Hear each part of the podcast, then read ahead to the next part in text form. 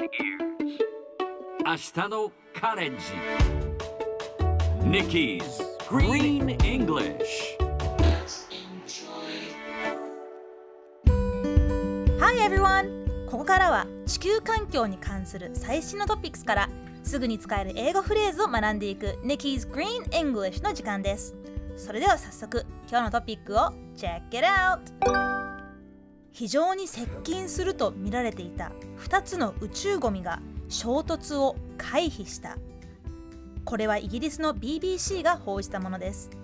最近ロケットの残骸などが宇宙のゴミとなり人工衛星や宇宙ステーションにとって危機的な状況となっています。小さくても非常に速い速度で動いているため衝突すると危険です。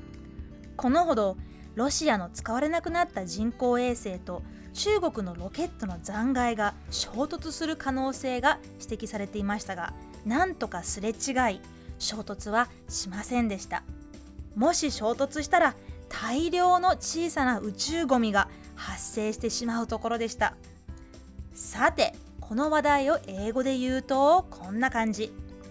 Two items of space junk expected to pass close to one another have avoided collision. 今日ピックアップするのは close to 近づいて接近してまたはその近くにという意味です。C-L-O-S-E close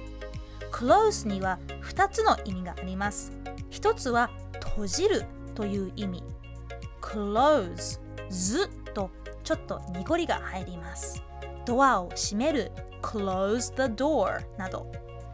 もう一つが今日ピックアップする close close なので濁りはありません。I want you to be close to me あなたにそばにいてほしい。The color is close to blue その色は青に近い。濁らない close は近いという意味と覚えてください。Close to You といえば一番有名なのはあのカーペンターズの曲でしょうか。文章にするなら I want to be close to you あなたの近くにいたいでしょうか、えー、ラブソングでは定番のフレーズですがあえて口にするとちょっと照れくさいですね。それではみんなで言ってみましょう。Repeat after Nikki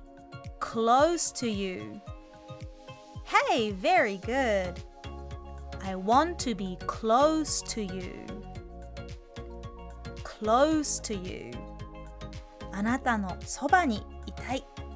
っていう使い方いつか勇気を出して言ってみてください最後にもう一度さっきのニュースをゆっくり読んでみますね Two items of space junk expected to pass close to one another have avoided collision ということで Nikki's Green English 今日はここまでしっかりと復習したいという方はポッドキャストでアーカイブしていますので通勤通学仕事や家事の合間にチェックしてくださいね See you again!